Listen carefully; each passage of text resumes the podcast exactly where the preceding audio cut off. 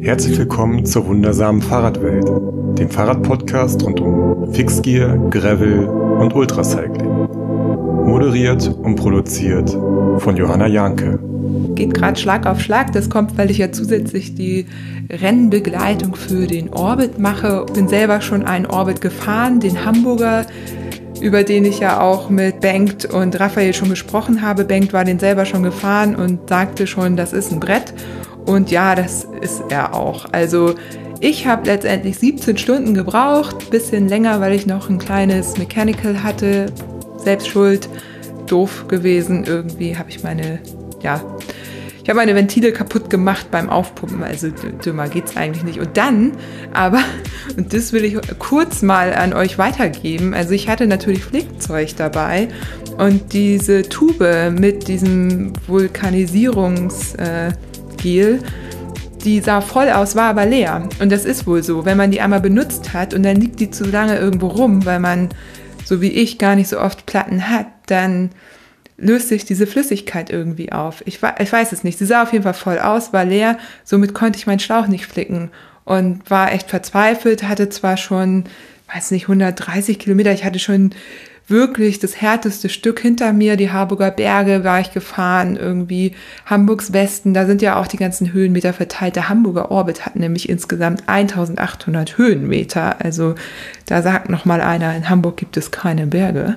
Also Berge würde ich es jetzt auch nicht nennen, aber es geht auf jeden Fall ordentlich hoch und runter. Und naja, die Aussicht, das alles nochmal fahren zu müssen, weil ich den Orbit irgendwie abbreche, die war so katastrophal, dass ich dann entschieden habe, ich guck mal, ob da irgendwo ein Fahrradladen ist und surprise, surprise, 800 Meter entfernt gab es einen Fahrradladen und der gehörte auch noch einem alten Bekannten von mir, nämlich Schenkel. Liebe Grüße raus an Schenkel. Schenkel heißt so, weil er vom Kurierfahren in ganz alten Zeiten. Ich glaube, in New York ist der Kurier gefahren damals und in Hamburg natürlich auch noch. Ähm, ja, mega Schenkel hatte. Also der Spitzname hat schon so seine Berechtigung.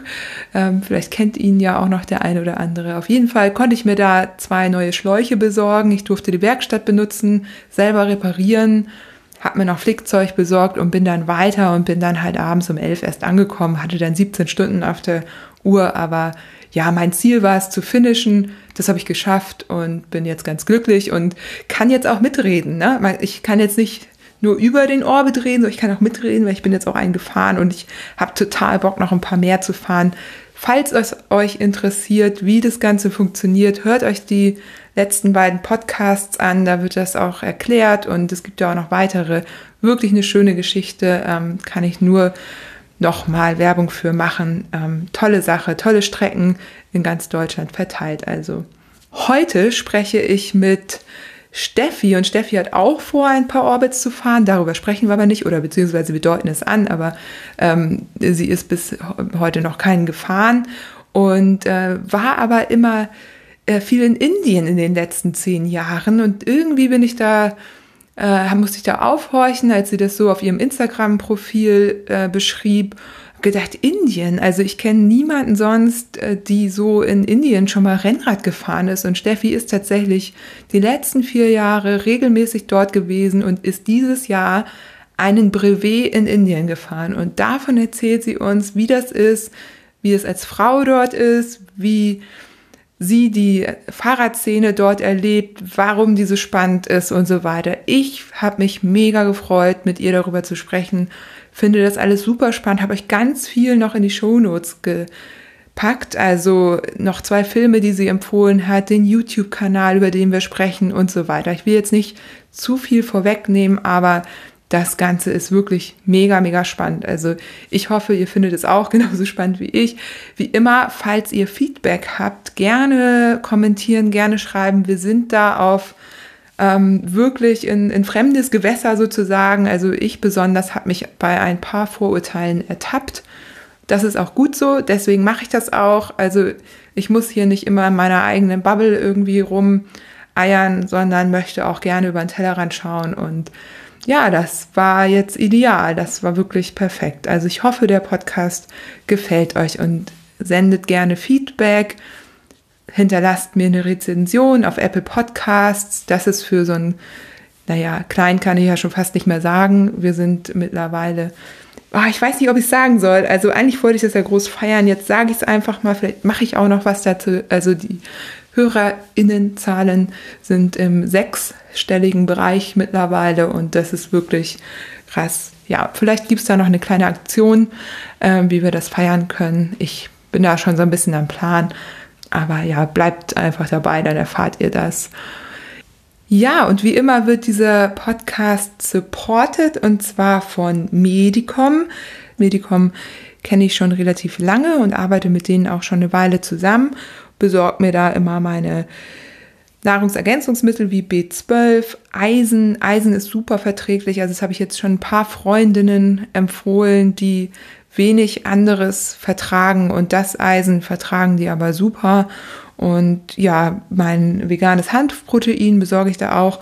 Und all das könnt ihr bekommen, wenn ihr den Code Fahrradwelt benutzt. Dann bekommt ihr bei einer Bestellung ab 15 Euro ein veganes Starterpaket im Wert von 15 Euro dazu und könnt genau diese Produkte einmal ausprobieren. Empfehlen kann ich auch noch die Elektrolyte, die benutze ich auch, habe ich jetzt auch beim Orbit benutzt. Die nehme ich mir dann einfach mit und dann brauche ich nur Leitungswasser und tue mir da so eine Tablette rein. Ist ein bisschen praktischer als Pulver für unterwegs und funktioniert super. Also Code Fahrradwelt benutzen, euch ein paar Produkte aussuchen, das Package mitnehmen und Sachen ausprobieren. Also wir sind alle begeistert. Dann wird der Podcast ebenfalls supported von Komoot und darüber bin ich auch sehr glücklich. Ich bin ja auch Komoot-Ambassadorin und benutze dieses Tool eigentlich immer für alles, was ich plane. Ähm, habe auch ein relativ äh, ausführliches Komoot-Profil mittlerweile, wo ich Kollektionen zusammengestellt habe, eben weil ich immer wieder gefragt werde, ob ich nicht schöne Touren hier in Hamburg oder um Hamburg herum kenne. Jetzt gibt es da die Best of Hamburg Collection und da könnt ihr einfach rein schauen. Da sind jetzt fünf Touren drin. Ich erweitere die aber zwei Gravel und drei Rennradtouren. Da, das könnt ihr dann auch sehen, ne, was, was ihr da euch angucken wollt oder was ihr fahren wollt. Und ja, Komoot ist auch Sponsor vom Orbit, beziehungsweise die Plattform, auf der dieser Orbit stattfindet. Und auch da passiert total viel. Die Leute tauschen sich aus unter den entsprechenden Touren und teilen Tipps. Also wenn ihr vorhabt, den Orbit zu fahren, schaut da ruhig auch mal rein. Da bekommt ihr garantiert noch hilfreiche Hinweise zur Strecke, denn die Strecken haben es ja in sich. Und da könnt ihr auch noch mal die Leute, die die schon gefahren sind, einfach fragen, ob die mit der Reifenwahl zufrieden waren, wo die vielleicht ihre Trinkflaschen aufgefüllt haben oder so. Also nutzt das als Community. Ähm, in der ihr euch auch einfach austauschen könnt und so. So mache ich das auf jeden Fall. Ich teile halt gerne die Strecken und lade die hoch und packe ein paar schöne Bilder dazu und freue mich auch da natürlich immer über Feedback oder über Tourenvorschläge auch, also auch rund um Hamburg.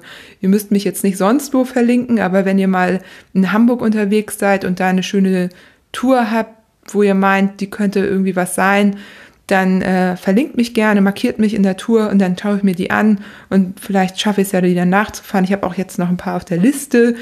Äh, ja, gut, ich glaube, ich habe genug geredet. Ich wünsche euch ganz viel Spaß bei dem Gespräch mit Steffi und ja, Feedback willkommen. Schreibt mir eine Rezension und genießt den Podcast.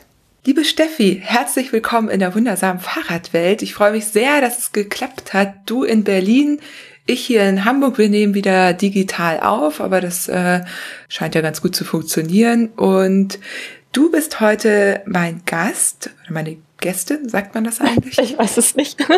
Ich habe ein paar äh, Podcasts, PodcasterInnen gehört, die das gesagt haben und habe mir dann darüber Gedanken gemacht, aber auch noch keine Lösung gefunden gehabt oder keine Antwort. naja, vielleicht kriegen wir ja hier ein bisschen Feedback und äh, ja. ja herzlich willkommen auf jeden Fall. Ähm, du bist zu Hause im Homeoffice, das ist mein Glück, denn du kannst diese Aufnahme jetzt einfach äh, zwischenschieben. Und ja, was machst du denn? Beruflich? Ja, ähm, ja, erstmal vielen Dank, dass du mich eingeladen hast. Ich freue mich sehr. Ich bin auch ein bisschen aufgeregt. Ich hoffe, das legt sich jetzt so ein bisschen im Verlauf. Ähm, ja, ich bin im Homeoffice, ich ähm, bin im Online-Marketing tätig, also so klassisch äh, Google Ads, Facebook Ads, wir machen aber auch ein bisschen SEO. Also äh, ja, von allem so ein bisschen. Und ja, macht viel Spaß auf jeden Fall. Und das Gute ist, hast du mir ja schon vorher erzählt, dass du im Grunde von überall aus arbeiten kannst, ne? Also genau. du, ihr seid remote organisiert. Ähm, mhm. Das machen ja jetzt immer mehr junge Firmen und das ist natürlich ganz besonders praktisch, wenn man wie du gerne in der Weltgeschichte unterwegs ist. Das stimmt. Das ist wirklich sehr, sehr praktisch. Ähm, wir sind auch noch ein sehr neues und junges Unternehmen. Uns gibt es erst seit ein paar Monaten. Wir werden vermutlich noch ein Büro bekommen, aber so grundsätzlich steht mir das schon frei, äh, von überall aus ähm, zu arbeiten. Ja, und warum bist du heute hier? Du hast schon gesagt, du bist aufgeregt und man muss auch sagen, ähm, ich musste dich ja auch so ein bisschen überreden zu kommen. Ne? Also ja. interessant, da können wir, können wir später noch mal drauf eingehen, denn ich, ähm, also A, wir kennen uns auch schon eine Weile gar nicht unbedingt persönlich so, also wir haben uns gesehen auf Ich glaube, auf ein paar Events haben wir uns sicherlich schon mal irgendwie live gesehen, aber nie so richtig äh, Kontakt gehabt, ja. Nee, genau, weil du haben wir auch festgestellt, so ein bisschen, du bist ja äh, auch, also wir sprechen jetzt über Fixed Gear Events, du hast da Bilder gemacht, ähm, mhm. bist aber die Rennen ja selber gar nicht mitgefahren, sondern oder bist du die auch also am Ende mitgefahren? Ich, ich, ich bin tatsächlich, ich glaube, es war vor zwei Jahren das Fixed 42 mitgefahren habe es mit Ach und Krach durchs Ziel geschafft, ähm, absolut untrainiert und ähm, war am Ende auch, ähm, es war eine gute Erfahrung, aber ich glaube, Rennfahren in dem klassischen Fixgear-Rennen ist, glaube ich, einfach nicht mein Ding. Also ähm, das ist mir ähm, zu viel Stress, also mentaler Stress, genau.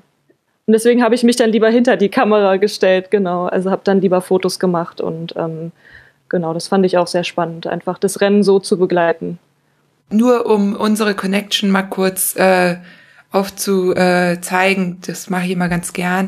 Mhm. Ich habe, glaube ich, eben auch über die Bilder von dir mitbekommen. Also damals, ne? Mhm.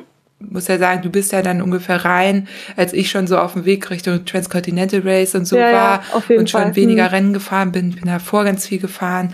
Und dann habe ich natürlich aber überall deine Bilder gesehen. Ne? Hast ja schon gesagt, du hast ziemlich viele Bilder immer gemacht und die haben sich alle drüber gefreut und da las ja. man dann auf Instagram doch immer dein Profilnamen, der übrigens lautet äh, Shrimati Fü.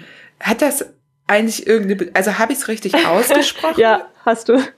Ähm, es hat tatsächlich eine Bedeutung. Ähm, Shrimati ist einfach ähm, Hindi und bedeutet, äh, also im Hindi äh, Frau, Fräulein.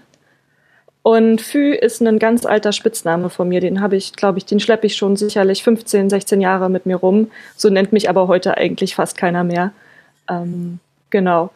Und ja, das, das ist eigentlich auch schon alles zu meinem Namen, ich, ja. Ich habe es natürlich in die Suchmaschine äh, in, ne, reinkopiert Aha. und versucht rauszufinden, ob es irgendeine Bedeutung hat, aber es kam einfach mal nix. Es kamen deine Profile und sonst nichts. Äh, ja, Ach, witzig, witzig, Fräulein, ja. Fräulein Fü. ja, manchmal, ähm, wenn ich jemanden zu Gast habe, ne, dann äh, versuche ich natürlich auch ein bisschen was rauszufinden. Das war bei dir gar nicht so einfach, mhm. obwohl du so viele tolle Sachen schon gemacht hast. Ähm, aber so ist es halt, ne? Und ähm, da, ja. ne, du, da nochmal zurück zum Thema, ich musste dich überreden. Du hast ja gesagt, ah, nee, ich muss jetzt erst noch mal die ganz, ich habe jetzt noch Sachen geplant, die muss ich erst mal fahren und dann, dann reden wir über alles. Ne? Aber ja. ähm, du warst nämlich in Indien und mhm. bist dort ähm, ein Brevet mitgefahren, 200 Kilometer Brevet, was das genau mhm. ist, da sprechen wir auch noch drüber. Ähm, und da habe ich gedacht, ich wusste gar nicht, dass es in Indien überhaupt eine Fahrradszene gibt. Hab mich dann natürlich sofort ne, selber in den Hintern getreten. Gesagt, ja, du bist eben auch in deiner Bubble hier alles europäisch und so weiter. Mhm. Und naja, also auch darauf kommen wir zu sprechen ein super spannendes Thema, was in Indien ähm, passiert. Und äh, aber erstmal zu dir. Äh, warum Indien? Ich hatte ähm, mein Abitur fertig und nicht direkt einen Studienplatz bekommen und war dann relativ frustriert und dachte so, scheiße, was machst du denn jetzt? Alle haben einen Studienplatz, nur du nicht. Und war so, okay, dann suche ich mir jetzt halt was, dann gehe ich halt weg. Und ähm, habe dann einen Freiwilligendienst im, Aus im Ausland gemacht, ähm, in Indien. Und bin dann irgendwie war so begeistert, aber auch schockiert und hatte super viele offene Fragen und äh, Verständnisprobleme und ähm, wollte einfach mehr erfahren und ja, und Indien an sich, ähm, darauf bin ich gekommen. Ich habe als ähm, Teenie und zur Abi-Zeit habe ich Kinder mit äh, geistig und körperlichen Einschränkungen betreut in so einer Art Ferienlager. Ähm, war eine 1 zu 1 Betreuung und da habe ich über mehrere Jahre ein kleines indisches Mädchen betreut, die aus Indien adoptiert wurde. Und ähm, mit der Mutter bin ich ganz gut klargekommen. Wir haben uns viel ausgetauscht. Und genau, darüber kam dann eigentlich die Idee, wenn ins Ausland, dann vielleicht Indien. Ja. Und dann war ich die vier, fünf Monate dort, habe diesen Freiwilligendienst gemacht, bin, also im Freiwilligendienst selbst habe ich auch mit Kindern gearbeitet und ähm, wollte ursprünglich eigentlich Sonderpädagogik studieren und habe mich dann kurz entschlossen dann nach, dem, nach der Reise, ach Mensch, lass doch mal was mit Indien studieren. Ja, und dann habe ich mich ähm, für damals noch Indologie beworben, war NC-frei, war super, bin ich natürlich sofort reingekommen. Ähm, ja, und so kam das ins Rollen. Genau, das war 2010, glaube ich, Anfang 2010 und ich bin dann 2011 schon wieder da gewesen mit der Uni dann damals für ähm, einen Sprachkurs, einen Intensivsprachkurs und dann war ich ein paar Jahre, hat es dann leider nicht geklappt und dann erst wieder 2015 für auch einfach nur einen, äh, mit meinem damaligen Ex-Freund, ähm, nee, mit meinem damaligen Freund. ähm, genau, und wir sind da einfach nur einen Monat rumgereist. Genau. Damals schon mit Fahrrad oder so Backpacking? Mäßig? Damals ganz klassisch Backpacking. Ähm, da bin ich auch noch nicht Fahrrad gefahren. Also ich, bei mir ging das alles so vor ungefähr vier Jahren erst los ja, ich bin ein Spätzünder. ja, also, naja, gut. Äh, ja, besser spät als nie, ne? Ja.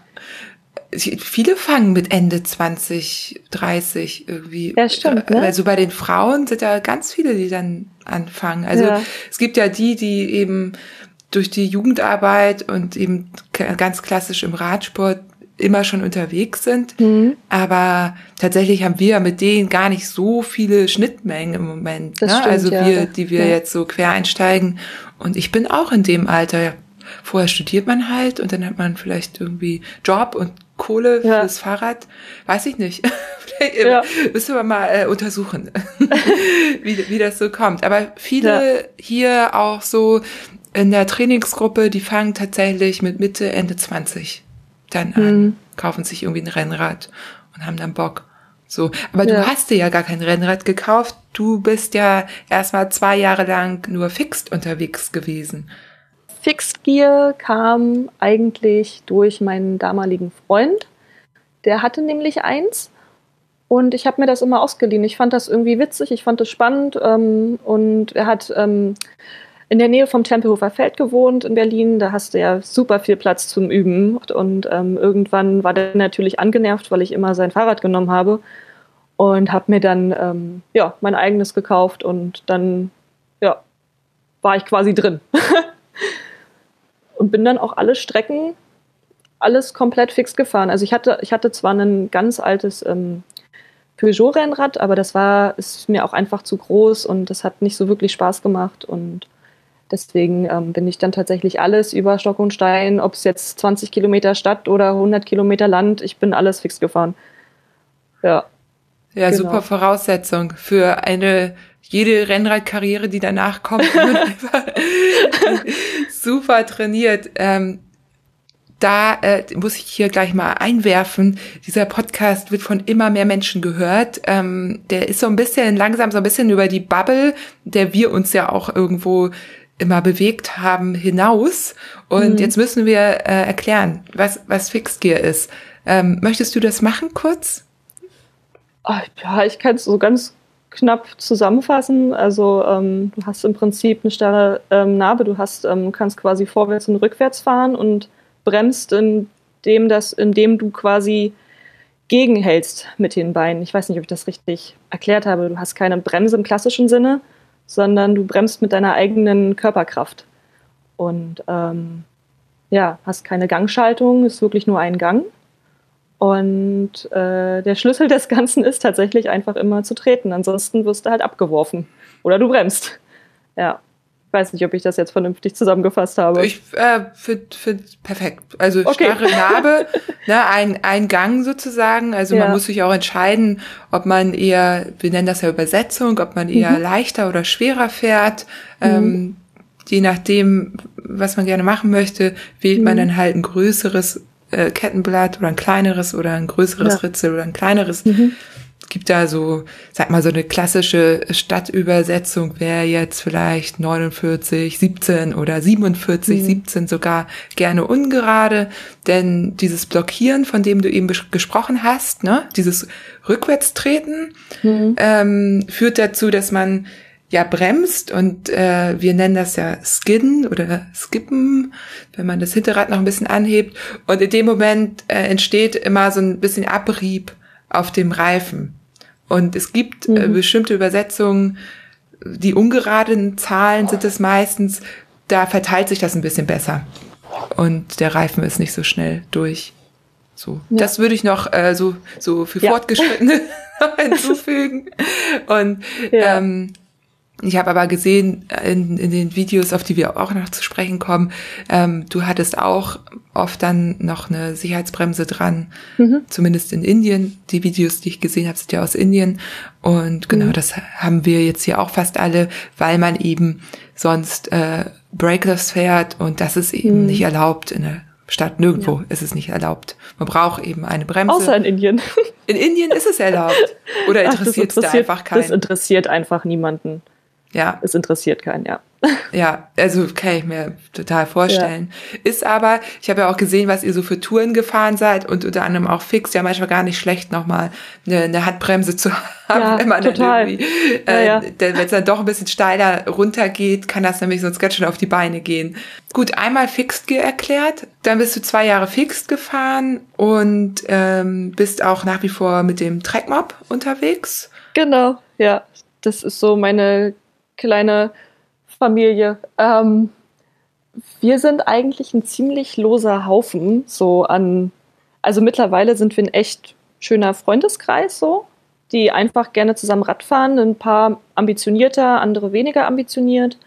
Und ursprünglich, äh, also Trackmob, wie es der Name schon sagt, eigentlich vom, äh, vom Fixed Gear Bereich, äh, aber wir sind mittlerweile alle umgesattelt auf Rennrad also ein paar, wir fahren auch noch ein, zwei Fixrennen. Also ich war nicht mit, aber ein paar von den Jungs fahren die tatsächlich noch. Also grundsätzlich haben wir uns sehr weit weg orientiert. Ja, genau. Also es ist eher ein Freundeskreis, würde ich meinen. Äh, das ist ja auch interessant. Es geht ja auch vielen gerade so, ne, dass äh, ja. Fix hier fahren richtig cool ist und echt richtig viel Spaß macht, aber dass man dann doch mit dem Rennrad eben doch noch mal ein bisschen mehr mhm. machen kann, oder? Ja. Halt auch. Ja mit dem Gravelbike. Und du bist ja auch, das finde ich auch total cool, in dem neuen ähm, Achtbar Frauen Gravel Team. Ihr habt genau. äh, ein Team aufgemacht. Wie kam, wie kam das? Ihr seid zu dritt? Du, genau. Juliane, also Radelmädchen, die ja auch hm. schon im Podcast war, und Wiebke. Ähm, ja, ich sollte dich auch von beiden ganz lieb grüßen. Dankeschön. Grüße zurück. ähm, wie kam das tatsächlich? Hat ähm, mich Stefan letztes Jahr angesprochen dass er ähm, sich dieses Format dort ausgedacht hat oder da Lust drauf hätte und hat mich einfach gefragt, ob ich mir das vorstellen könnte und dass er sich ähm, mich auch in der Konstellation ganz gut vorstellen könnte. Und ähm, ich denke, da hat er einen richtigen Riecher gehabt mit uns äh, drei Mädels. Also ich denke, das wird eine ziemlich schöne Sache. Und ähm, ja, was wir machen werden, ähm, jetzt klar, dieses Jahr ist es natürlich ein bisschen schwierig, da die meisten Events wegfallen oder ähm, anders stattfinden. Und wir werden, ähm, so wie es aussieht, ähm, das äh, Holy Gravel fahren, die Sommer Edition. Und äh, wir hatten uns jetzt noch äh, das Bohemian Border Bash ausgeguckt. Ähm, das ist ja Mitte September.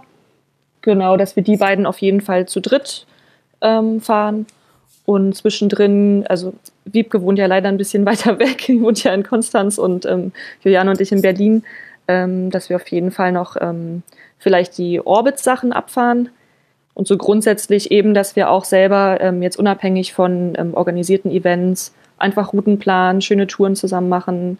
Also es ist eher, es hat eigentlich nicht so den Renncharakter. Ne? Also ich das glaube, das ist ja eher eh auch so ein Feature von so Gravel-Events, dass es gar nicht mal so um ums Podium geht, sondern einfach um, um, ja, um den Weg. Ne? Ja, also ja. die wenigsten Events heißen ja auch Rennen. Also die Orbit-Serie genau. ist ja jetzt die erste Serie, die wirklich sagt, äh, wir sind äh, die neue Gravel-Bundesliga, das sagen sie nicht, das genau. sage ich jetzt, aber ähm, also wir sind wirklich ein Rennen ja. und wir haben auch Regeln, das soll auch self-supported sein mhm. und ihr könnt Punkte sammeln und es gibt eine Rangliste und das ist ja, das ist ja sonst gar nicht. Ich kenne ja. kein anderes Event, bei dem das ist. Ich meine, wer das als erstes finisht, weiß es meistens und ein paar andere wissen es auch, wer da, mhm. der die schnellste war. Ja. Aber es gibt keine offiziellen Ranglisten oder so, weil wie du sagst, ne, es geht darum mitzufahren mhm. und selbst diese Orbits, die kannst du ja in einem durchfahren oder du fährst die auch im Bikepacking-Style so ja. für dich oder wenn du die Wertung willst, dann machst du einfach den ähm, also die, was auch immer du benutzt zum Trecken nicht aus zwischendurch, mhm. weil du musst einen Gesamttrack einreichen, egal wie lang der ist oder egal wie lang die Zeit ist. So, aber äh, so, ne, alles ja. kann, nichts muss. So, und das finde ich, finde ich super. Und euer. Team, das heißt, ihr ähm, habt also Namen quasi, ne? Ihr seid über über 8 Bar wahrscheinlich dann connected, wenn Stefan euch so genau, angesprochen wir sind von hat. 8 Bar gesponsert und ähm, Genau, das macht vieles sehr einfach und sehr schön. Das ist auch total toll, dass das so alles geklappt hat. Und ähm, ich freue mich auch schon sehr auf das Rad, was ich noch bekommen werde für die Touren. Ähm, ja, das wird auf jeden Fall spannend. Ja, total ja. gut. Und wahrscheinlich bekommt ihr ein bisschen, ähm, bisschen Equipment und ja, so weiter. Ne? Genau. Und ähm, das ist, also ich weiß noch, wie ich damals äh, angefangen habe mit dem Fixgear fahren. Man denkt zwar am Anfang, ach, man hat das Rad und gut ist, mhm. aber letztendlich man braucht so viel und, ja. und es ist wirklich eine Unterstützung, da einmal ausgestattet zu werden. Ich erinnere mich noch, als ich mit dem Rennradfahren angefangen habe, ich hatte die ersten Winter, da habe ich meine Laufsachen angehabt und für mich war das völlig normal, mhm. dass ich immer friere. Ne? Also so, ja. und bis ja. ich dann im dritten Winter mir so eine, so eine, richtig so eine dicke Winterhose dann äh, geleistet habe und zum ersten Mal gedacht habe, ja, so ist das, wenn man, wenn man richtiges Material hat. So. Ja, ich kann das, ich kann das. Ich habe auch, ich habe mir tatsächlich erst letzten Winter das erste Mal ähm, Schuhüberzieher gekauft. Also das war der erste Winter, dass ich mal warme Füße hatte. Sonst bin ich auch immer, ja, mit kalten Füßen unterwegs gewesen. Ja, also man, man lernt es auf jeden Fall sehr zu schätzen, ähm, ja, so supported zu werden und äh, die Möglichkeiten zu bekommen ähm, das hilft auf jeden Fall schon sehr viel, weil ich habe ähm, ja viel, äh, ich halt viele Jahre studiert und äh, viele Jahre auch in prekären Jobs quasi gearbeitet, ähm, die nicht so wirklich viel abgeworfen haben. Ähm, deswegen waren meine Möglichkeiten, so was so Fahrradausstattung angeht, immer sehr limitiert. Ähm, deswegen bin ich super happy, dass ich jetzt irgendwie die Möglichkeit bekomme, da tatsächlich ähm, ja auch mal wirklich qualitativ hochwertige Sachen fahren zu können und ausprobieren zu können und auch wirklich einen Unterschied feststellen zu dürfen. Also ja, das ist schon sehr schön. Sehr schön. Eure ähm, Instagram-Profile verlinke ich auf jeden Fall. Auch hier ähm, einmal kleine Erklärung. Ähm, dein Profil wird natürlich auf jeden Fall auch in der sag ich mal, Beschreibung des aktuellen Podcasts sein den Rest der Links, den tue ich auf den auf die Podigy-Seite. Ähm, mhm. Da, weil viele fragen immer, wo sind denn die Shownotes? Einfach, also dieser Podcast hat sozusagen einen Hoster, das ist eine ganz normale Webseite. So. Und da stehen, sind auch die ganzen Shownotes. Und wenn ihr Podigy, also P-O-D-I-G-E-E -E und wundersame Fahrradwelt sucht im Internet, dann kommt ihr auf diese Podigy-Seite und da findet ihr dann alle Links, die ich äh, da äh, hinterlege, so zu den Folgen. Ähm, das nur einmal. Und letztes Mal habe ich vergessen, die äh, letztes Mal im letzten Podcast habe ich von einer, oder im vorletzten war das, genau, mit ähm, Josh, da habe ich von einer App erzählt, mit der man äh, Shelter findet, die Shelter-App. Da habe ich vergessen, die zu verlinken. Das hole ich jetzt äh, nach. Da wurde ich nämlich gerade gefragt. Deswegen oh habe ich mir das hier notiert. Wir kommen aber jetzt nochmal zurück auf Indien, denn das ist ja auch mhm. so einer der Hauptgründe, wo ich gedacht habe, ich muss unbedingt mit dir sprechen. Du bist äh, seit circa vier Jahren regelmäßig in Indien. Ja, das ist so ein bisschen zustande gekommen. Ich habe da, ähm, mein Freund wohnt in Indien. Also ganz banaler Grund eigentlich. Ich möchte natürlich meinen Freund öfter mal sehen und besuchen und der wohnt in Südindien und ähm, deswegen bin ich in den letzten vier Jahren sehr regelmäßig da. Genau. Der lebt, lebt in Bangalore, das ist im südlichsten, im südlichen Zipfel von Indien. Und ähm, er ist Inder, also gebürtiger Inder und lebt dort. Und wir haben uns äh, online kennengelernt, wie das immer so ist. Ähm, und genau, seit vier Jahren bin ich dann, pendel ich immer mal so ein bisschen zwischen Berlin und Bangalore und nehme eigentlich immer ein Fahrrad mit, beziehungsweise bekomme ein Fahrrad dort gestellt. Entweder von Freunden oder von meinem Freund. Also irgendwo fällt immer ein Fahrrad ab für ein paar Wochen, das ich mal nutzen darf. Und äh, genau. Und am Anfang waren es eben noch äh, Fixed Gear Touren. Und seit letztem Jahr Januar dann endlich Rennrad. Rennradtouren.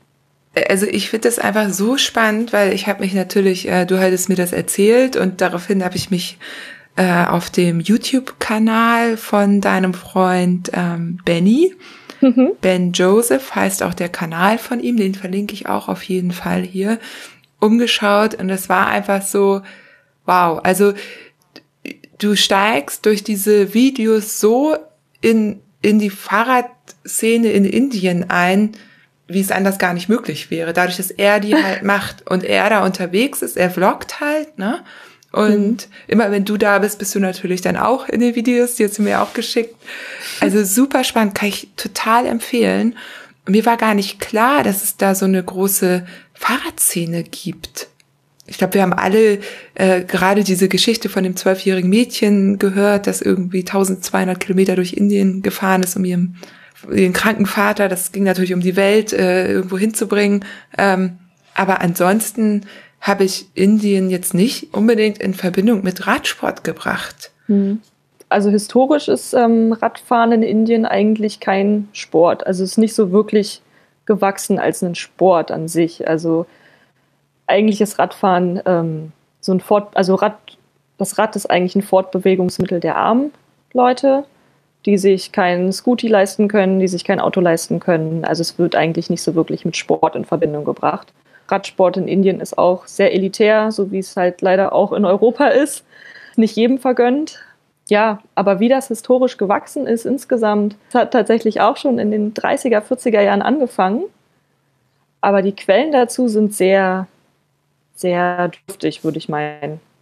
Genau, aber in Bangalore ist die Szene eigentlich ziemlich groß. Also jetzt verglichen mit Berlin, also mit Berlin kann man es natürlich nicht vergleichen, aber es ist schon ziemlich groß in Bangalore. Also ich würde schon meinen, dass Bangalore fast so die größte Szene hat in Indien. Und es gibt sehr viele regelmäßige Radrennen, sehr viele Veranstaltungen, die natürlich jetzt auch alle abgesagt wurden, aber ähm, auch sehr viele ähm, spannende Rennen auch. Und was mich halt am meisten irgendwie begeistert hat an dem Radsport in Indien, ist, ähm, unter welchen Bedingungen eigentlich trainiert wird und unter welchen Bedingungen die Rennen ausgetragen werden. Das, ähm, um das mal kurz, um kurz einen Abriss zu geben, ähm, also die Rennen finden nicht auf abgesperrten Straßen statt, die finden auf den Highways dort statt und ähm, im Berufsverkehr sozusagen äh, zwischen LKWs und ähm, ja, und die starten dann meistens früh morgens um sechs oder sieben, einfach um der Hitze zu entgehen. Und ähm, dann gibt es auch so Situationen, dass dann mal ein, ein Fahrer irgendwie hinter einem LKW draftet und dann geht es darum, okay, wird er disqualifiziert oder nicht? Was machen wir jetzt? Ähm, solche Geschichten gibt es da auch. Und ähm, da bin ich zwar nicht mit einem Motorrad nebenher gefahren, aber dann mit dem Auto und der Kamera ähm, und das war schon sehr spannend zu sehen, das Rennen so vom Auto aus zu beobachten und da mitzufahren. Genau. Also die Umstände sind tatsächlich sehr anders. Ja, und du sagtest auch, das Training ist anders. Also ich meine, die Rennen, das äh, ja krass, ne? Also ich habe, da gibt's auch Videos zu äh, bei deinem Freund, bei hm. ich äh, wiederhole nochmal den Namen Ben Joseph, äh, ne? für den machen wir heute ganz hm. viel Werbung. Unheimlich, also wirklich ganz, ganz, bin total begeistert. Ne? Wir haben noch nicht alle gesehen, weil wir es auch nicht geschafft haben. Es war dann ja. irgendwann ein Uhr nachts und oh dann fielen mir die Augen zu. Ja. ja, wir, ich bin ja immer, ich liebe ja sowieso äh, Fahrraddokumentation und hm. das war einfach nochmal so ein so ein ganz anderer Einblick. Und das ist ja auch das, was gerade auch so durch die Medien geht. Ne?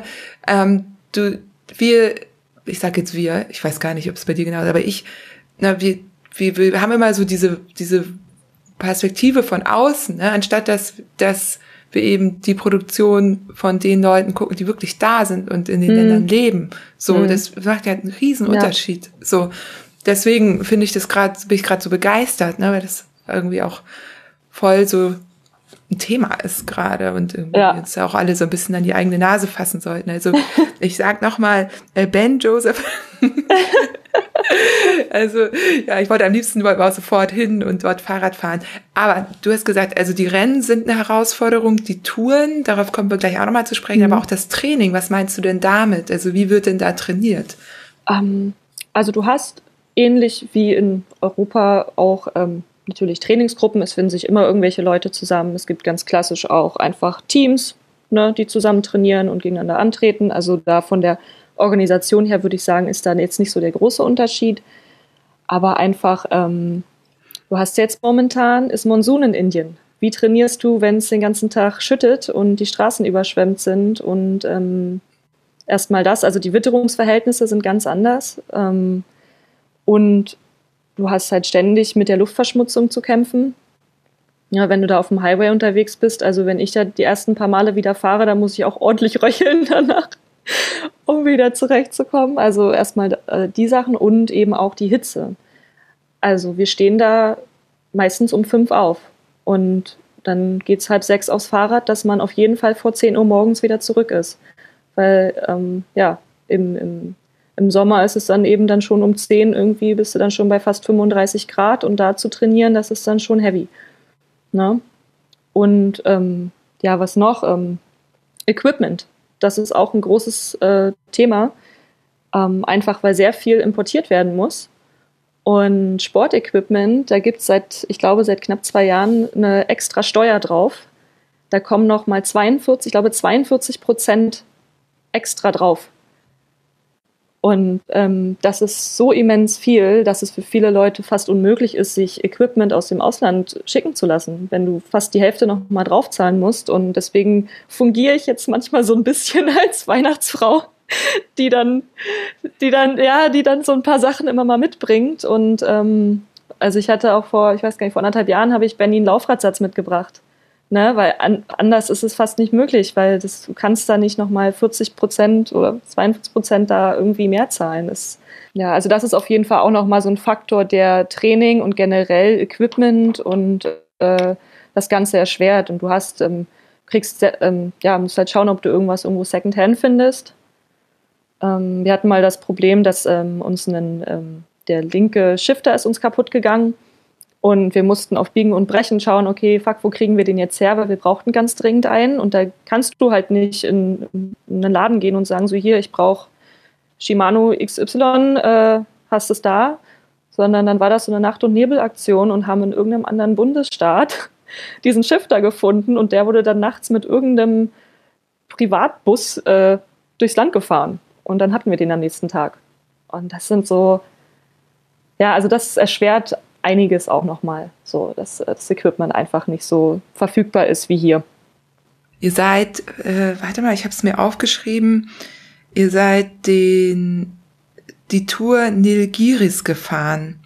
Das ist eine, das, da gibt es ganz viele Teeplantagen. Das ist also, das ist schon sehr gebirgsartig. Also ich glaube, der höchste Punkt, auf dem wir waren, war bei 2700 Metern. Und ähm, genau, wir haben da einfach so eine Viertagestour gemacht, also um ein paar Höhenmeter mal zu sammeln. Und da ist es sehr angenehm vom, vom Wetter, von den Temperaturen.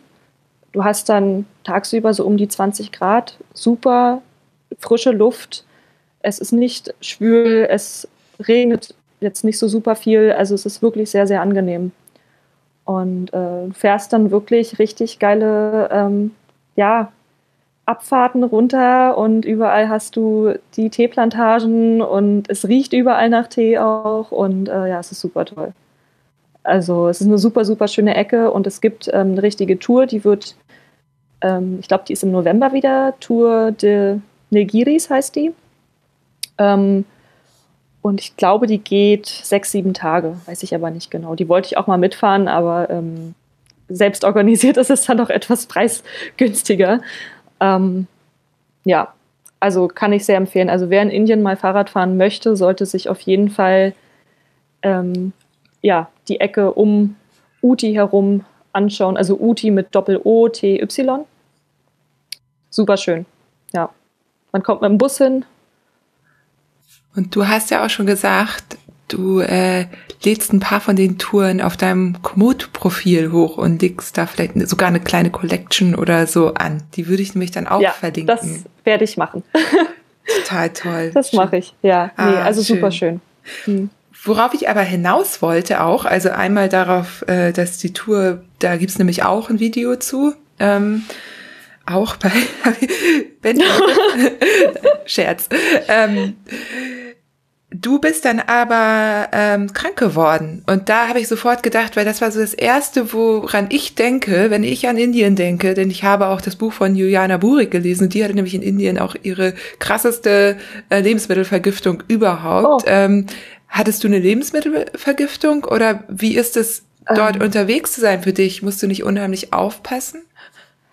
Ähm, also ich muss sagen, ich habe entweder sehr viel Glück gehabt in den letzten 10, 12 Jahren oder ich, ich, weiß es nicht. Also ich hatte, das war tatsächlich das erste Mal, dass es mir schlecht ging in den ganzen Jahren. Ja, vegan, ähm, da ähm, schließt man schon mal viele Möglichkeiten, krank zu werden, aus, wenn man vegan lebt. Also ja. Und dann so die nächste Frage, weißt du ja, wird ja hier im Podcast auch immer wieder thematisiert, wie ist das für dich als Frau da umherzureisen? Bist du auch alleine unterwegs? Also als ich das erste Mal da war, 2010, bin ich auch alleine gereist. Ähm, da war ich ja 21. Es hat funktioniert. Es, also man trifft ja eh immer irgendwen irgendwie, wenn man unterwegs ist und reist. Ähm, von daher ging es. Ich hatte auch brenzliche Situationen keine Frage, die ähm, ne, oder Situationen, in denen ich mich absolut unwohl gefühlt habe. Ähm, also ich fahre immer entweder mit meinem Freund oder mit seinen Teamkollegen. Ähm, aber ich denke, also ich bin da auch bald zu bereit, mal alleine eine Runde zu drehen. Aber das ist natürlich, du musst halt super sicher auf der Straße sein und auch super sicher im Umgang mit Problemen sein, falls mal irgendwas ist. Und ähm, ich habe eine Bekannte in Bangalore, die meinte mal zu mir, weil ich habe sie auch gefragt, wie das eigentlich ist, wie sie trainiert auf dem Rennrad. Und sie meinte, naja, sie hat sich vor einer Weile mal die Haare abgeschnitten, dass keiner direkt sieht, dass sie eine Frau ist auf dem Rad. Dass man einfach an ihr vorbeifährt und denkt, ach, ist irgendein schlanker, dünner Typ oder so. Ja, einfach um halt nicht vollgequatscht zu werden. Und ich habe das auch öfter gehabt, dass ich, wenn ich ein bisschen zurückgefallen bin oder so von der Gruppe und alleine dann quasi auf dem Highway unterwegs war, dass dann schon ab und zu Motorräder ähm, neben mir langsamer gefahren sind und mich vollgelabert haben. Äh, irgendwie, ja, wie, wie, ich heiße und wo ich hin möchte oder was mein Land ist. Und ähm, es gibt aber auch wiederum andere Leute, die dann langsamer fahren und mir einen Daumen hoch geben und das total cool finden. Also ich habe schon beides erlebt. Also dass man wirklich so unangenehm angesprochen wird, aber dass es eben auch Leute gibt, die das total toll finden und ähm, die einen da unterstützen und ja, aber so grundsätzlich, glaube ich, würde ich erstmal nicht alleine mit dem Rad dort durch die Gegend ziehen. Da ist ganz spannend. Du bist im Grunde in Indien zum ersten Mal auch mit diesem Privé-Fahren in Berührung gekommen. Ähm, Benny hat mich darauf aufmerksam gemacht, dass es äh, am Internationalen Frauentag äh, einen Brevet gibt, nur für Frauen. Und ob ich da nicht Lust zu hätte. Und ich wollte dieses Jahr sowieso mal ein bisschen an meinen äh, Distanzen arbeiten, die einfach mal ein bisschen verlängern und auch generell ein paar Herausforderungen annehmen dieses Jahr. Und dann dachte ich so, ja komm, let's do it, dann machen wir das halt. Und wir sind dann äh, am 8. März dann früh morgens, ich weiß gar nicht, so um sechs in Goa am Strand gestartet mit, ich glaube, wir waren fast 20 Frauen Ähm, ein paar hatten ihre Männer dabei oder genau, also es war auch offen für Männer, ähm, aber die durften nur mitfahren, wenn sie quasi eine Frau mitbringen. Genau, das war die Bedingung gewesen. Äh, genau, und wir waren dann insgesamt, glaube ich, ja, so 35 Fahrer, FahrerInnen. Und äh, dann haben wir einen richtig schönen Loop gemacht ähm, um die indische, um den, ähm, um die Hauptstadt von dem Bund Bundesstaat. Und war eine super schöne Tour, hammermäßige Ausblicke, richtig schöne, ähm, also Rollercoaster-Straßen, also wirklich auf und ab die ganze Zeit. Und ähm, wir hatten dann, ich glaube, nach 70 Kilometern so einen Frühstücksstopp äh, gehabt und dann nochmal so zwei Wasserverpflegungsstationen äh, zwischendurch, ähm, die auch wirklich notwendig waren, weil, also es gab einfach keine Shops, weil da war viel, ähm, das war ein, ähm, na, so ein National Park ähm, und da gab es einfach nichts. Und ähm, ja, also es war eine unfassbar schöne Tour und ähm, dadurch, dass, dass die Landschaft einen einfach so begeistert hat und äh, aufgesogen hat, hat man die 200 gar nicht gemerkt, muss ich sagen, am Ende. Also am Ende ist man wirklich einfach nur noch geflogen und äh, es war eine super schöne, super schöne Erfahrung, auch mit den ganzen Frauen, auch mal so viele indische Frauen auf einem Fleck zu sehen, die auch mal Radfahren zusammen. Das war auch sehr schön. Es gab ähm, eine kleine Runde und eine große Runde. Die kleine Runde waren dann 100 Kilometer und die große waren dann 200. Und die meisten sind tatsächlich die große Runde gefahren. Und dann auch entweder alleine oder in kleinen Grüppchen. Genau. Und die Frauen kamen von überall her. Also das, die kamen aus, aus Bangalore, die kamen aus Pune, aus Mumbai, Delhi. Also die waren von ganz Indien her angereist. Auch ganz unterschiedliche ähm, Backgrounds und Räder vor allem. Also die, ja, also welche mit Mountainbike, manche mit Rennrad. Also äh, da war auch alles dabei. Die meisten sind auch, würde ich sagen, alterstechnisch, wie wir vorhin schon festgestellt haben, so Ende 20, Anfang 30 die das machen. Und viele sind tatsächlich auch Hausfrauen, beziehungsweise ähm, ja, Hausfrauenmutter auch. Und ähm, die haben das so für sich entdeckt jetzt. Also es geht jetzt da richtig ab da drüben. Also ich habe, bin auch in so einer WhatsApp-Gruppe, wir sind über 100 Frauen da drin. Und äh, das ist sehr spannend. Die posten da immer ihre ganzen Touren und ähm, bestärken sich auch gegenseitig ganz schön. Und ähm, äh, ja, dann was in Indien tatsächlich ein Problem ist für die Frauen im Radsport, sind die Räder und die Größen.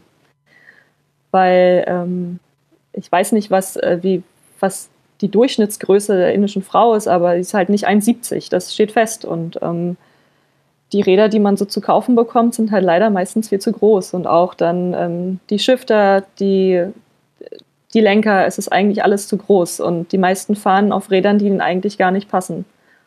Und das ist auf jeden Fall auch ähm, eine krasse Marktlücke, würde ich mal meinen. Also es wäre echt schön, wenn man da dahingehend doch äh, den Leuten etwas mehr entgegenkommt. Und äh, ja, die schustern sich dann meistens irgendwie was zusammen, was dann irgendwie passt. Ja, genau. Und ich bin gerade total begeistert.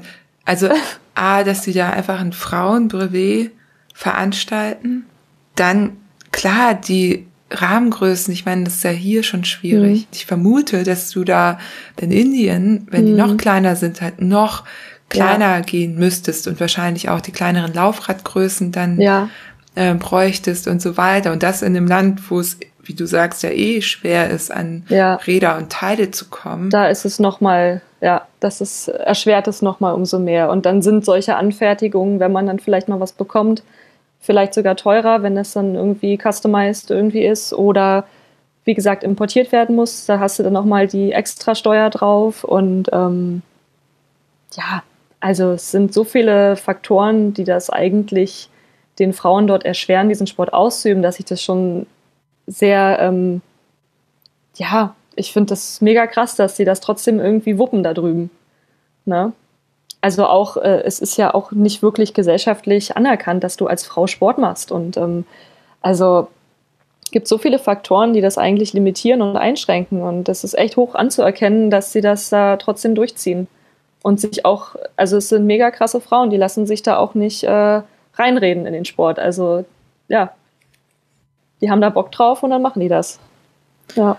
Total irre. Du hast mir auch ein Instagram-Profil geschickt von äh, Grinny nennt sie sich, ne? Grin mhm. China. Das verlinke ja. ich auch. Also ich dachte so krass, das hätte ich jetzt nicht mit Indien in Verbindung gebracht in meiner äh, vorurteilbelasteten Welt hier. Ähm, das verlinke ich auf jeden Fall. Ich packe das in die Show Notes und die ist mhm. ja sogar das, ähm, die ist ja sogar bei Paris, Brest, Paris gestartet. Also mhm. ich glaube, es ja. waren 15 Inder, innen dabei äh, bei Paris, Brest, Paris. Ich weiß mhm. nicht, wie die dann abgeschnitten hat. Sie hat gesagt, sie ist gestartet. Ähm, und jetzt ist der Moment, wo ich wirklich mal kurz erkläre. Also ähm, Brevets sind im Grunde Langstrecken, ich würde sagen Tourenfahrten, weil es sind keine Rennen, ähm, die im Grunde so nach, Definition ab 200 Kilometern losgehen. Ne? Ähm, und dann gibt es halt 200er Strecken, 300er, 400er, 600er und dann gibt's die Super Brevets, die sind dann 1200 Kilometer lang. Mhm. Und du kannst dich ähm, über diese Serien für ein ganz bekanntes Brevet, und das ist Paris-Brest Paris, qualifizieren. Dann musst du alle in einem Jahr quasi jedes, jede Brevetlänge einmal gefahren sein. So.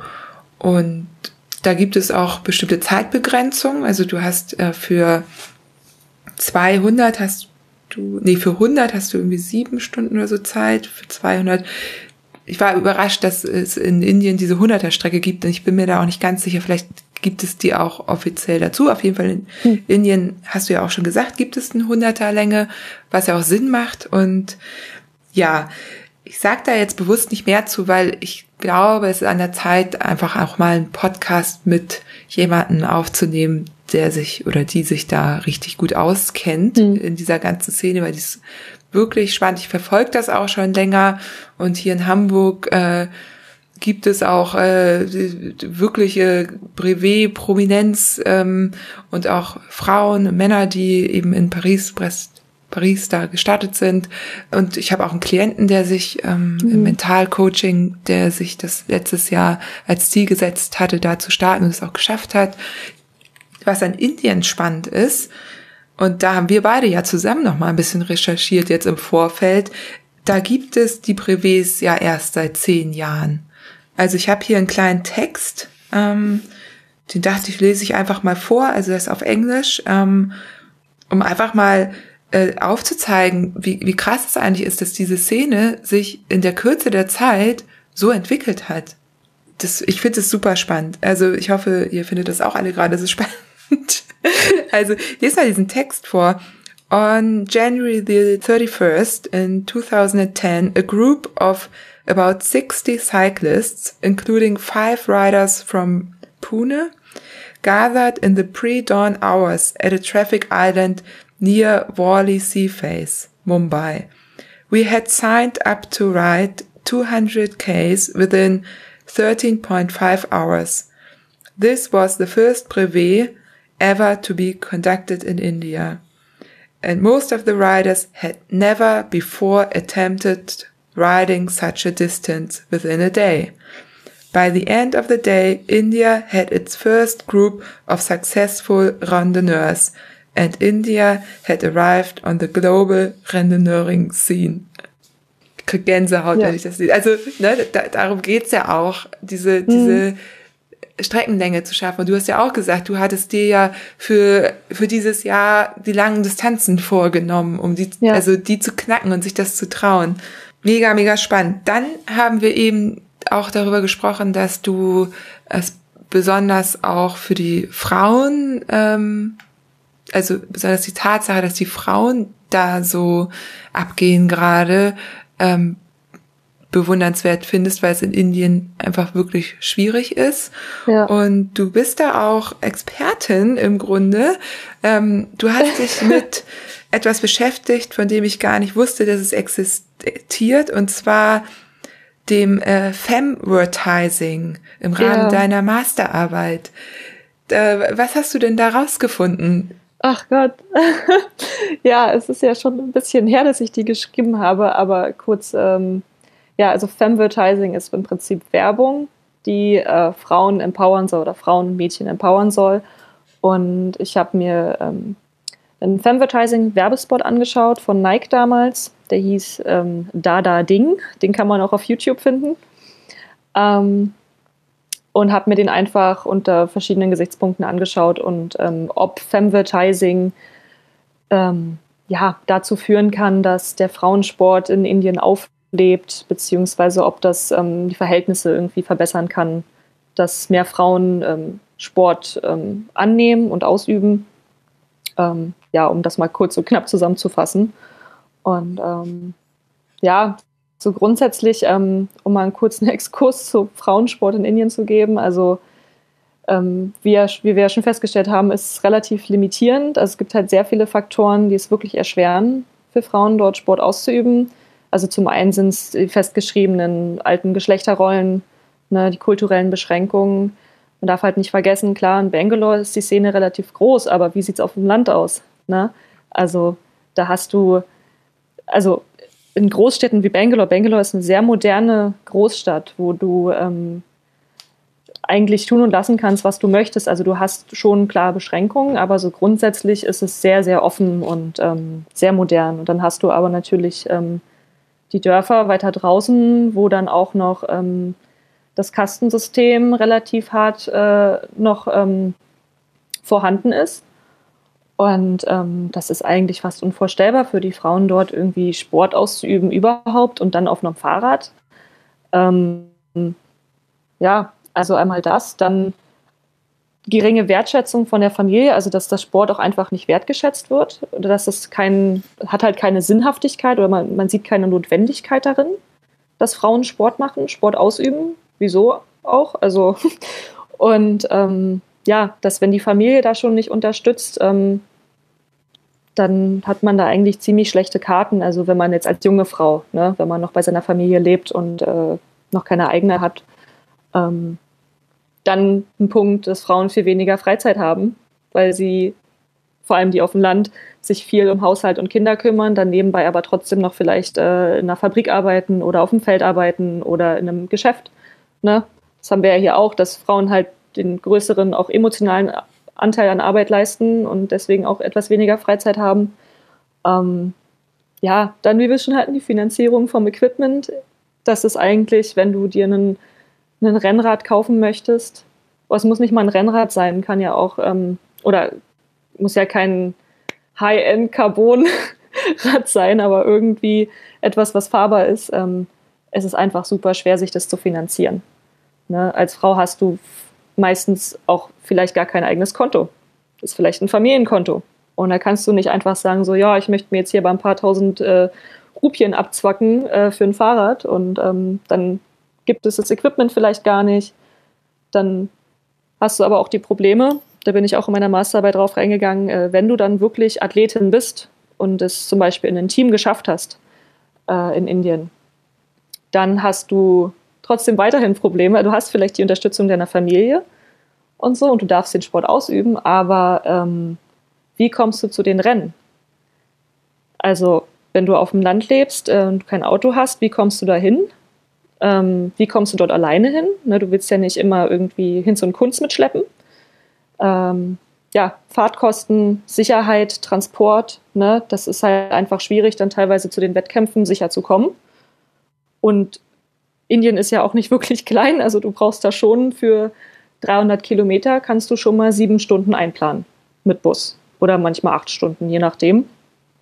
Dann gibt es eigentlich ähm, ja, Sponsoren gibt es da eigentlich nicht so viele. Du hast schon Sponsoring, aber das hält sich auch noch in Grenzen. Und dann geht es auch eher äh, an die Männer als an die Frauen. Und ähm, gibt keine, also im Profisportbereich, es gibt halt relativ wenig Experten oder Trainerinnen, äh, Physiotherapeuten, die wirklich äh, auf, sich auf den Sport äh, fokussiert haben und ausgebildet sind. Und eben auch ähm, sexuelle Übergriffe sind da auch nicht ähm, wenig in, in, in, unter, also in Teams, dann beispielsweise vom Trainer sexuelle Übergriffe von irgendwelchen Sportministern. Ähm, also ich habe da einige Texte gelesen, das sind alles Dinge, die es einfach so unfassbar schwer machen für die Frauen dort, diesen Sport auszuüben. Ne? Und am Ende dann eben noch die ungleiche Bezahlung. Preisgelder, genauso wie hier, ist meistens unterschiedlich. Ähm, obwohl ich auch schon ein Rennen in Indien, ähm, also habe ich auch schon erlebt, dass die gleich sind, die Preisgelder. Das fand ich sehr schön.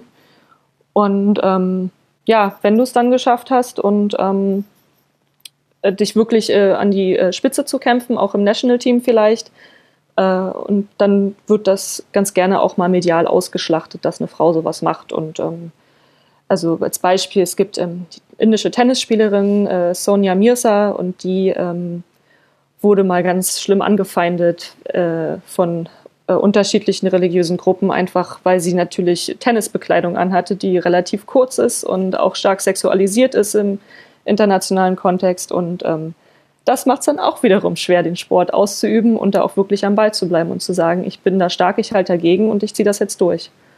Und ähm, genau, was ich noch sagen wollte dazu, ähm, ich hatte dir auch schon im Vorfeld zwei Filme empfohlen. Die äh, gibt es auf Netflix. Ähm, das ist einmal Dangal und einmal Mary Comb. Und das sind beides Filme, die auch auf den Sport, also den Frauensport in Indien eingehen. Gar nicht mal Radsport. Es geht bei Dangal um ähm, Ringerinnen und bei Mary Comb, Mary Comb ist eine ganz berühmte Boxerin aus Indien. Und ich finde, die Filme greifen das auch nochmal sehr schön auf, ähm, wie schwierig es tatsächlich ist, sich da so durchzubeißen. Und deswegen fand ich es sehr bewundernswert, dass so viele äh, Frauen dort in Goa am Strand standen und dass wir zusammen gestartet sind. Das war sehr schön, ja. Vielleicht die Filme, ne, die, die mhm. habe ich noch nicht geschafft, die zu gucken, die verlinke ich aber auch, ja. bin ich super gespannt. Ähm, mhm. Ich habe gerade, während du erzählt hast, überlegt, warum, warum dann Brevets, warum dann Rennradfahren. Aber natürlich, mhm. die Frauen können, sag mal, alleine, ne, vielleicht in Begleitung auch mit Männern, aber du bist ja relativ unabhängig. Du machst einfach dein mhm. Ding und fährst deine Strecken. Ja. So, ja. du brauchst keine, ähm, kein Trainer in dem Sinne, ne? Du kannst da mhm. relativ viel ja. ähm, alleine machen. Ja. Ist das auch ein Grund, warum das äh, in dieser relativ jungen Szene ja dann auch, ne? Zehn Jahre ist die ja erst alt. Ja. Das ist ja oft auch von Vorteil, ja. dass da funktioniert. Ähm, kann ich mir ganz gut vorstellen, dass das auf jeden Fall ein Grund ist. Aber man muss auch dazu sagen, dass die Frauen, die beim Brevet da waren, das sind auch Frauen, die sind eher aus der unteren äh, Mittelschicht. Also die können sich das tatsächlich auch leisten. Ne? Wo wir wieder beim Elitären wären. Ne? Es ist halt schon ein elitärer Sport und da waren jetzt keine Frauen, die irgendwie von einem kleinen Dorf kommen und wirklich nur wenig Geld haben. Ne? Also ich weiß, dass dein Freund ja ein eigenes Team hat. Das hat er jetzt irgendwie seit zwei Jahren und du hast auch erzählt, da sind auch drei Frauen drin. Mhm. Ähm, gibt es denn sonst irgendwie Möglichkeiten, das zu supporten von hier aus? Also gibt es eine Organisation, die irgendwie, du hast ja gesagt, du hast ab und zu mal einen Laufradsatz dabei, aber ähm, hm. Weißt du da irgendwie? Vielleicht hat ja jemand Lust, das zu supporten, auch mit Geld. Ja, ist schwierig. Ähm, müsste ich mich tatsächlich mal schlau machen. Also ich supporte halt immer, indem ich den ganzen Krempel mitbringe für die Jungs. Ähm, aber da mache ich mich einfach mal schlau und vielleicht können wir da auch noch mal was verlinken. Vor allem jetzt die Brevet-Szene, die entwickelt sich ja gerade irgendwie erst und ähm, ich glaube, da kristallisiert sich ja jetzt auch gerade erst so eine Struktur raus. Aber ich werde auf jeden Fall mit der Divya mal quatschen und fragen, ob sie vielleicht einen Tipp hat, ähm, wie wir das vielleicht von hier alles so ein bisschen supporten können. Also ich weiß auch, dass die Mädels sich in der Gruppe darüber unterhalten haben, dass es total nervig ist, bei Decathlon einkaufen zu gehen, weil ähm, es passt alles irgendwie nicht. Es ist irgendwie trotzdem alles zu groß und ähm, ja, also auch so klamottentechnisch ist da auf, ein, auf jeden Fall noch Luft nach oben wohl. Ähm, ja. Ja, frag die mal, ob wir irgendwie, ja, über dich und, ähm, ne, mal gucken. Ja. Jetzt, jetzt ist es da leider gerade so, das ist ja für dich auch gerade ganz blöd. Ich hoffe, ich kann das hier sagen. Es fliegt ja nichts, ne? Du kannst ja auch ja. gar nicht hin gerade. Es fliegt nichts, ja. Ähm, ja, ist ein bisschen schwierig. Sind jetzt, bin jetzt seit gut drei Monaten wieder zurück. Bin mit dem Rückholprogramm zurückgekommen Ende März und ähm, ja, ich sag mal so, ich hatte schon bessere Rückflüge. äh, es ist natürlich schwierig, wenn man ähm, einfach kein Datum hat, auf das man hinarbeiten kann. Ne? Also man sitzt eigentlich und wartet bis, also ich check jeden Tag die Nachrichten, ob es irgendein Update gibt zu internationalen Flügen nach Indien, aber da ähm, kann ich, glaube ich, noch, also wenn es Weihnachten klappt, kann ich mich wohl drüber freuen, denke ich. Also ja, mal schauen. Ja, das vergisst man so ne, in all diesem Corona-Wahn, dass es ja auch tatsächlich Beziehungen gibt, die gerade mhm. Sehr stark davon betroffen sind, dass ja, sie ja. eben nicht sehen kann. Ja, ich drücke die Daumen. Danke. Du hast vorhin schon gesagt, ihr habt noch ein bisschen was vor jetzt diesen Sommer, ne, um nochmal hier äh, positiv zu denken. du musst den Sommer ja jetzt füllen. Äh, ja. Und genau, was, was steht denn so als nächstes an? Zum Beispiel mit dem Gravel-Team oder bei dir persönlich? Hast du dir was vorgenommen? Ja, ähm, also jetzt persönlich kommt als nächstes ähm, in einer Woche fast ähm, werde ich mit dem Bus nach Basel fahren und werde dann von Basel zurück Richtung Berlin fahren. Bikepacking alleine ähm, habe ich mir gedacht, kann man ja mal machen. ähm, ich orientiere mich so ein bisschen an der äh, Strecke äh, äh Trans-Germany, an dieser äh, an dieser Gravel-Route.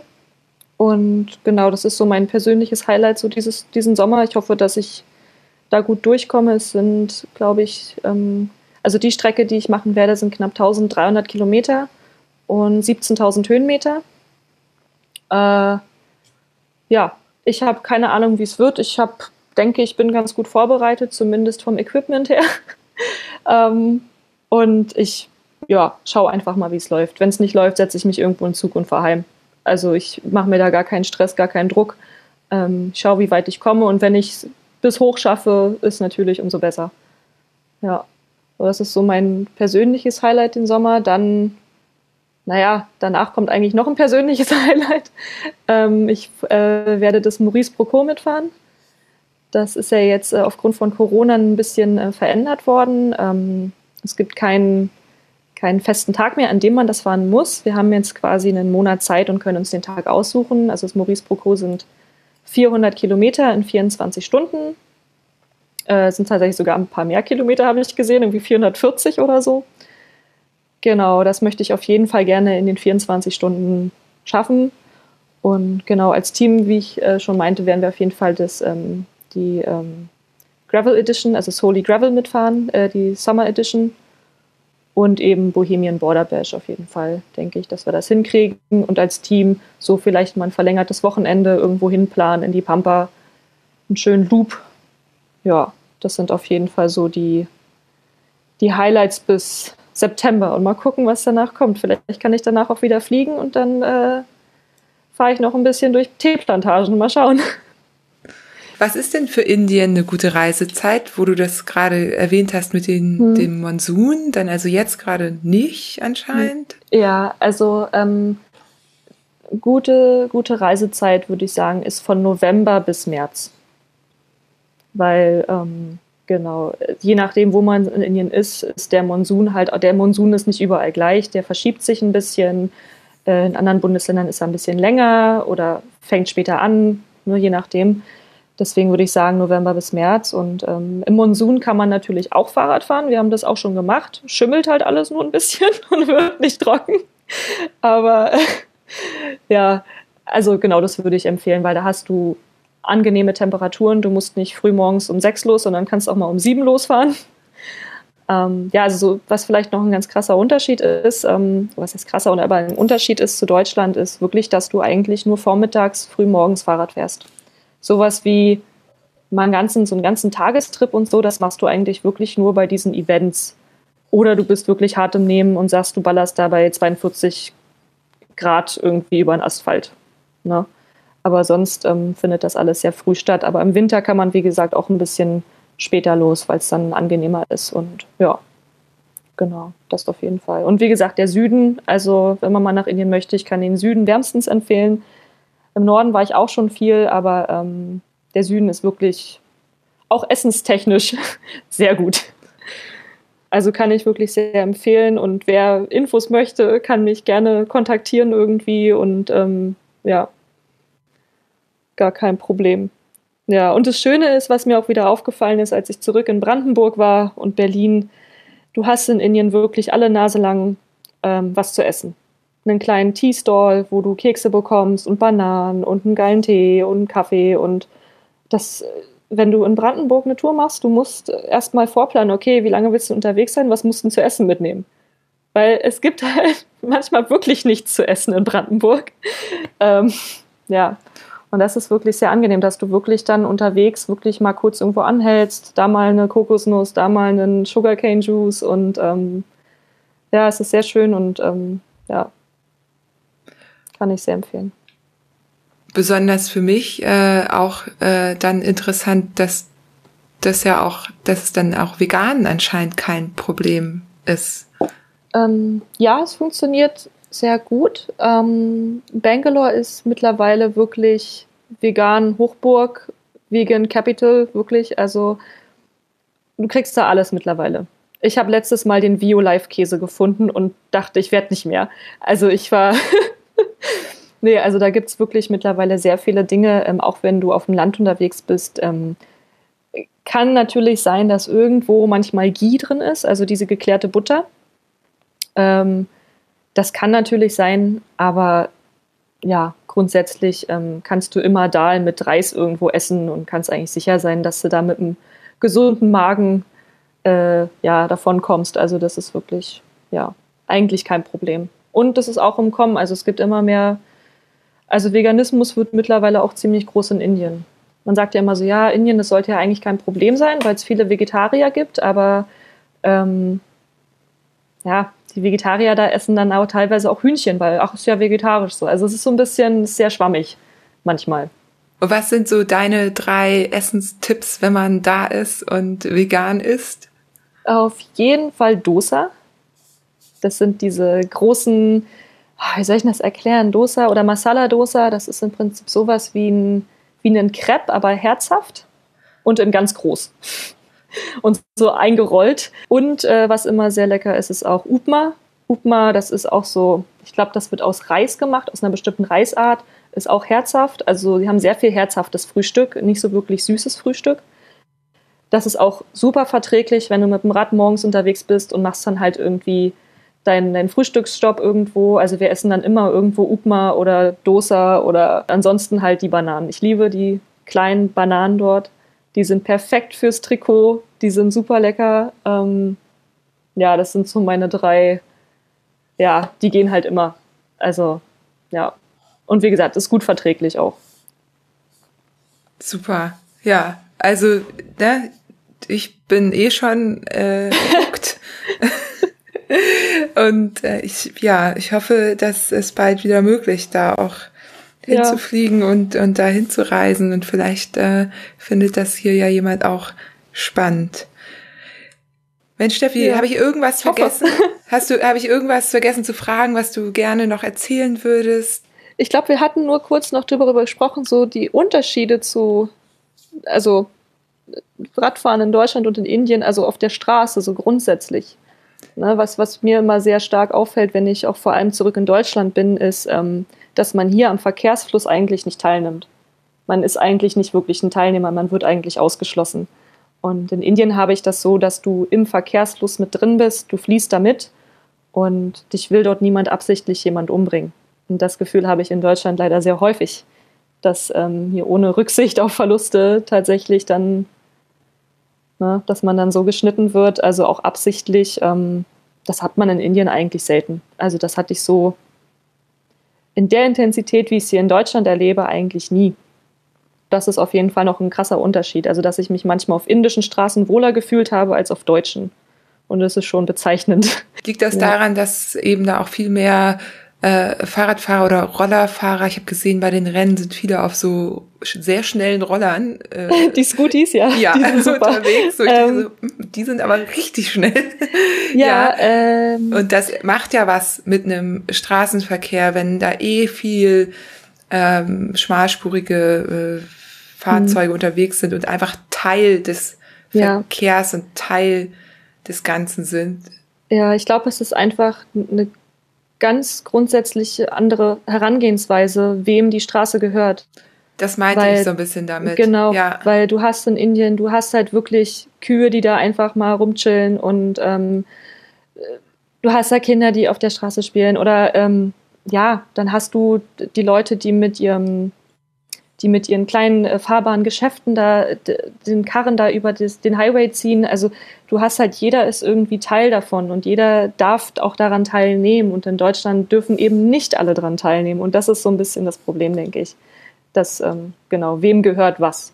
Und dort ist es eher so, klar, es ist schon grundsätzlich äh, Autos und LKWs und so vorbehalten, aber du darfst trotzdem dran teilnehmen und du wirst dann auch nicht mit Absicht geschnitten, weil dem einem das ja gerade nicht passt oder so. Ja, es wird auch gerade, äh, muss ich sagen, hier im Deich wird es auch gerade noch mehr, ne? Weil es gibt äh, durch Corona noch viel mehr Fahrradfahrer und Radsport, also Rennradfahrer hier. Und das nervt die natürlich jetzt noch mehr, ne? Die, ja, ja. Also. Ja. Ja, und in Indien ist es, wie gesagt, du bist halt Teilnehmender äh, am, am Verkehr und ähm, klar ist es manchmal ein bisschen knifflig, weil ähm, man wird dann auch nicht so super wahrgenommen, aber so äh, an sich ähm, hatte ich nicht das Gefühl, dass ich nicht erwünscht bin, sozusagen. Ähm, ja. Selbst auf dem Highway nicht. Und ähm, ja, genau. Ja, so. also ich glaube, jetzt haben wir alles. Also ich könnte mit dir jetzt noch stundenlang weitersprechen. Ich hoffe, die Qualität hat einigermaßen hingehauen. Ein paar Mal warst du weg zwischendurch, aber ich glaube, das ähm, haben wir jetzt ganz gut hingekriegt. Jetzt war es mhm. wieder super am Ende. Ja, Tatsächlich hier bei mir auf jeden Fall, das, was ich so höre. Ja. Das mit dem Frauenbrevet, ich müsste, ich muss nochmal mich hinsetzen und nochmal ein bisschen recherchieren. Ich habe auch noch von keinem anderen Frauenbrevet gehört. Dass die einfach mal da am 8. März zum Weltfrauentag ein Frauenbrevet veranstalten. Nur dieses Konzept, dass dass das trotzdem gemischt ist und eben Männer dürfen teilnehmen, wenn sie eine Frau mitbringen, das ist super. Das ist doch, ja. haben doch alle irgendwie Spaß dann. Win-win. Ja, aber ja. sowas von Win-Win. Bin gerade echt ja. begeistert. Also das, äh, das können wir uns ja vielleicht sogar mal für die ein oder andere Veranstaltung hier abgucken. Ja, das auf jeden Fall. So, ich verlinke das alles. Ich freue mich total, wenn hier jemand zuhört und sagt, ich habe da irgendwie noch irgendwie, ich weiß da noch mehr über Brevet-Fahren in Indien, über, ne, also gerne, mhm. gerne, gerne. Es gibt ja immer bei mir einen Post auf Instagram zu den jeweiligen Episoden und gerne darunter kommentieren. Ähm, dann liest du das, ich lese das. Mhm. Wir können ähm, zusammen irgendwie nochmal darauf antworten. Du schaust mal, ob wir da vielleicht sogar irgendwie was machen können, ja. gerade um, um da die junge Szene noch vielleicht ein bisschen zu supporten. Keine Ahnung, ne, ob es da ja. was gibt. Und ja, vielen Dank, Steffi. Ja, bitteschön. Ich wünsche dir ganz Spaß viel gemacht. Spaß. Ja, mir auch. Ich wünsche dir ganz viel Spaß und Erfolg mit dem Team Dankeschön. Und, und überhaupt bei deinem Solo-Bikepacking. Ja, vielen werde Dank. das verfolgen. Hoffentlich sehen wir uns bald. Also spätestens beim Holy Gravel dann. Ja, genau. Das kriegen wir hin, auf jeden Fall. Ja.